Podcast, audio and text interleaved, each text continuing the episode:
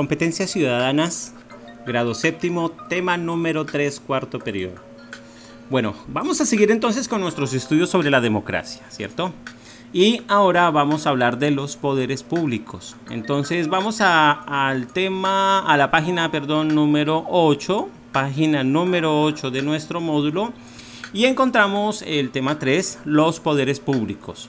Vamos a mirar ahí que eh, junto a, a este título tenemos un dibujo donde dice que hay tres poderes públicos. Está el poder legislativo, que representa el Parlamento y en Colombia, en el caso de Colombia, el Congreso. Está el poder ejecutivo, que está representado en Colombia por el gobierno, es decir, ya sea eh, presidencial o ya sea gubernamental, es decir, desde los departamentos, la gobernación del departamento, o municipal, para el caso de los alcaldes. Ese es el poder ejecutivo. Y el poder judicial, que implica el sistema de justicia. En el caso de Colombia, quien lo dirige principalmente está la Corte Suprema de Justicia, que es la que dirige dirime este, este tipo de poder. Pero vamos a ver qué son los poderes públicos. Dice que los poderes públicos o poder público son los distintos poderes que tiene el Estado en una república. Es decir, cuando el Estado ejerce el monopolio de la violencia. Dicho poder nace de la necesidad de los seres humanos de vivir entre, entre nuestros pares y de hacerlo en relativa paz y orden. Recuerden que los seres humanos somos eh, seres que necesitamos vivir en, compañía los unos a los otros para poder eh, alcanzar niveles de progreso y para alcanzar eh, mejores niveles de calidad de vida. Los seres humanos somos seres sociales y nos necesitamos de unos y otros para poder vivir mejor. Pero obviamente al necesitar eh, vivir en compañía, vivir juntos, pues obviamente ello trae eh, implicaciones en la convivencia. Eh, lo ideal, y para eso es que, se puede, que, que, ha surgido los estados, lo ideal es que podamos hacerlo en relativa paz y orden, tal como lo dice ahí el texto. Y por eso, pues obviamente, para poder, eh, poder vivir en, orden, pues se hace necesario, pues obviamente, la presencia de una autoridad eh, consensuada, es decir, autorizada por los mismos ciudadanos que hacen parte del Estado y que suplante a la ley del más fuerte, como en otra hora se organizaban las primeras, eh, los primeros grupos de seres humanos en tipos de primitivismo colectivo. Entonces, quien gobernaba o quien era el líder de la manada era el más fuerte. Y tal como se hace y como uno lo evidencia cuando uno ve programas sobre naturaleza, en, cual, en la cual las manadas de animales, el líder es el más fuerte.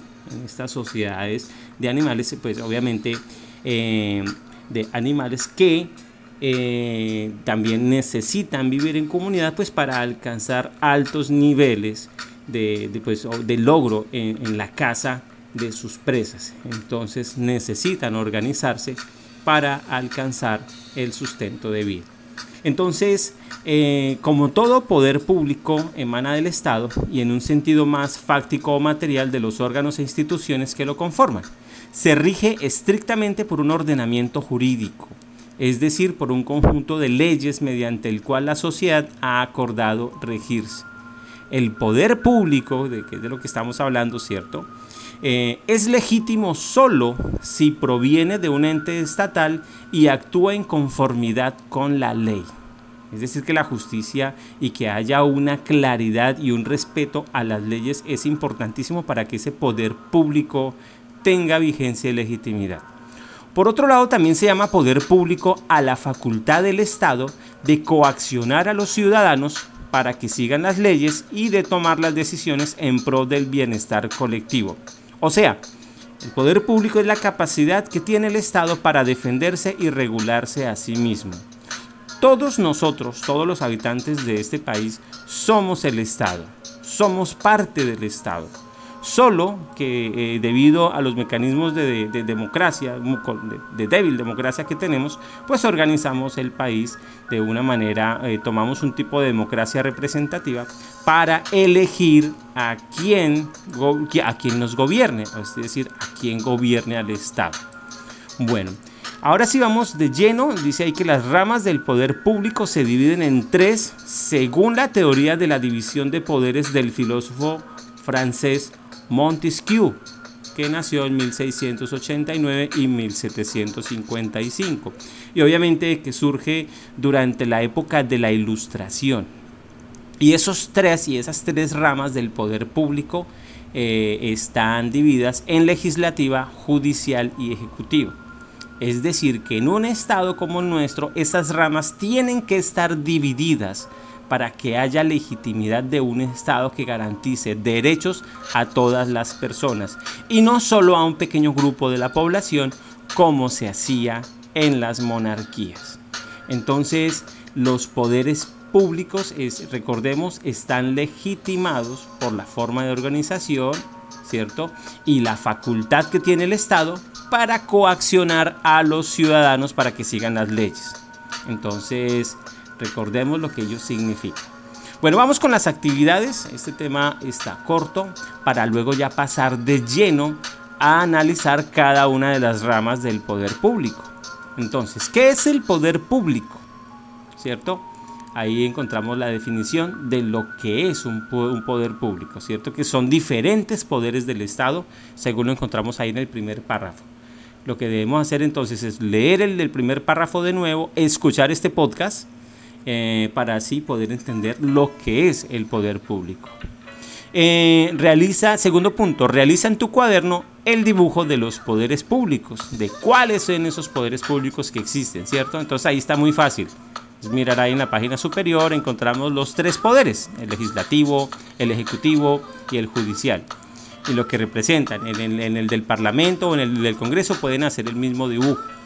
En el del gobierno pueden hacer a una persona gobernando. Y en la justicia, un juez, ¿cierto? O el dibujo de la justicia, que lo representa una mujer eh, con sus ojos tapados y con una espada en su mano y con una báscula, es decir, para que exista justicia. Bueno, el tercero, ¿cuáles son las ramas del poder público? Entonces, lo primero lo dibujan y segundo, el tercer punto es dibujar cuáles son esas tres. Que nunca se nos olviden cuáles son esas tres ramas del poder público. Entonces, el tema 3 estuvo corto, fue una pequeña mirada que le vamos a hacer a esos poderes para ya en el tema cuarto y aquí en adelante hacer un énfasis en cada uno de esos poderes públicos y cómo están representados. Entonces, eh, terminamos por ahora, les deseo que tengan unos felices aprendizajes. Chao.